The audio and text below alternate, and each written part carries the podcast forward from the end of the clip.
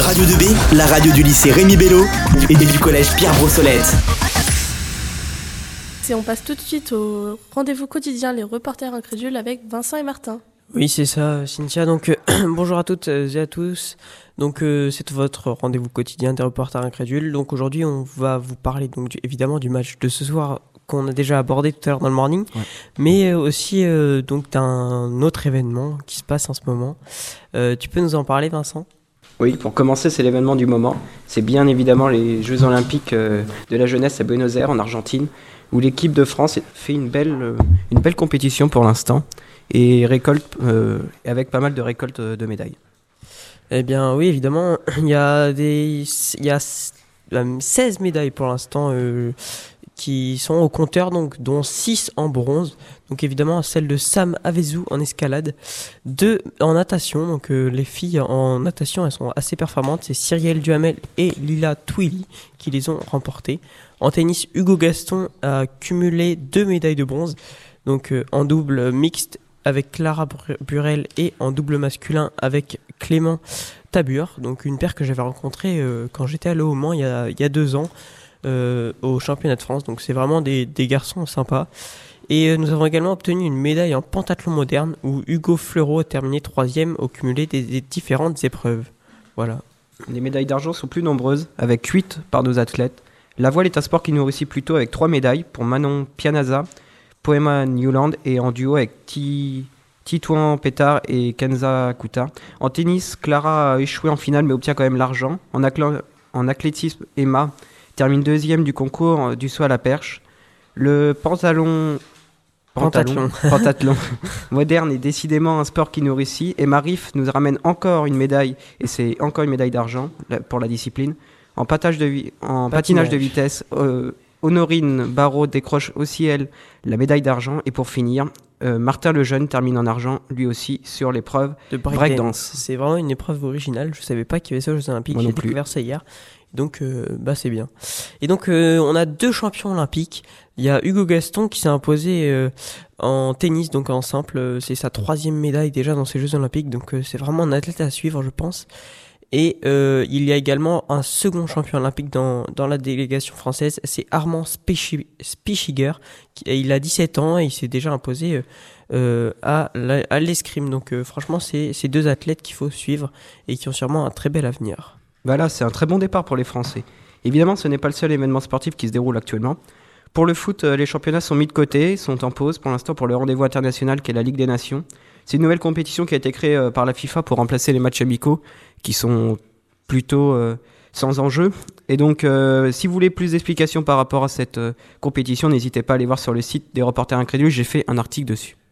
Et oui, je me souviens de cet article. C'est ton premier, il me semble, Vincent. Oui, c'est ça. Et franchement, bah, c'est bien expliqué. Vous pouvez aller voir, taper les reporters incrédules dans votre moteur de recherche préféré et vous allez trouver le site très facilement.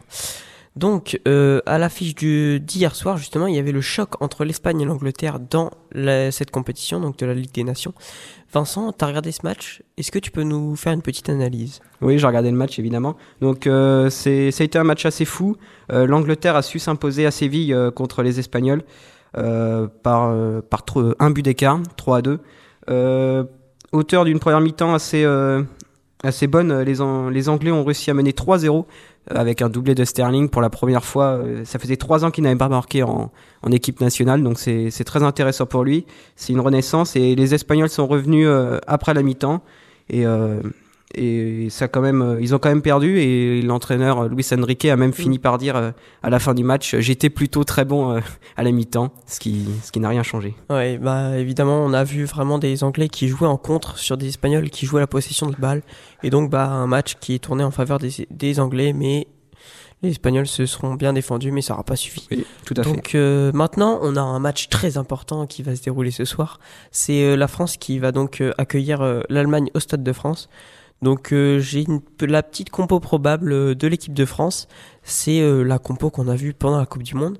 Donc avec Hugo Lloris dans les cages, Benjamin Pavard en arrière droite, Lucas Hernandez en arrière gauche, une défense centrale Kipembe ah non c'est pas la non non c'est vrai il y a Kipembe en défense centrale, c'est pas le défenseur qui était à la Coupe du Monde. Donc c'est Kipembe et Varane avec Oui. euh, Kanté et Pogba au milieu, Matuidi à gauche, euh, on a Mbappé à droite, Griezmann en 10 et Giroud en pointe. Donc ça fait une belle équipe et euh, on espère euh, faire mieux que contre l'Islande. Oui, je pense que notamment la France peut gagner et, et je vois bien un 3 à 2 pour la France. D'accord, bah euh, c'est... Je pense que t'as un bon prono. Moi j'avais dit 2-1, donc euh, on verra. Donc on a bien remarqué que Kylian Mbappé était très important contre l'Islande lorsqu'il est rentré. J'espère qu'on va pas devenir dépendant de ce joueur parce que bon, il est très bon, mais il faudrait quand même qu'il y ait un collectif autour qui s'installe et euh, qu'on ne devienne pas totalement dépendant. Oui, bah j'espère aussi parce que euh, sinon euh, il faut que les autres joueurs élèvent leur niveau pour pallier à une éventuelle absence. On vous a concocté un petit programme pour les matchs les plus importants à suivre aujourd'hui. Tout d'abord, dans l'après-midi, vous avez Kazakhstan-Andorre à 16h et Arménie-Macédoine à 18h. Pour les matchs de plus haut niveau, il faudra attendre 21h ou 20h45. Pour l'Irlande-Pays de Galles, ce qui promet être, euh, d'être un match assez bouillant. L'Ukraine-République tchèque et surtout bah, le match de la France euh, au, au Stade de France qui, qui reste le meilleur match et il ne faut, il ne faut pas le rater sous aucun prétexte. Et bien voilà, c'était tout pour aujourd'hui. Ah non, non, non, c'est pas tout pour aujourd'hui.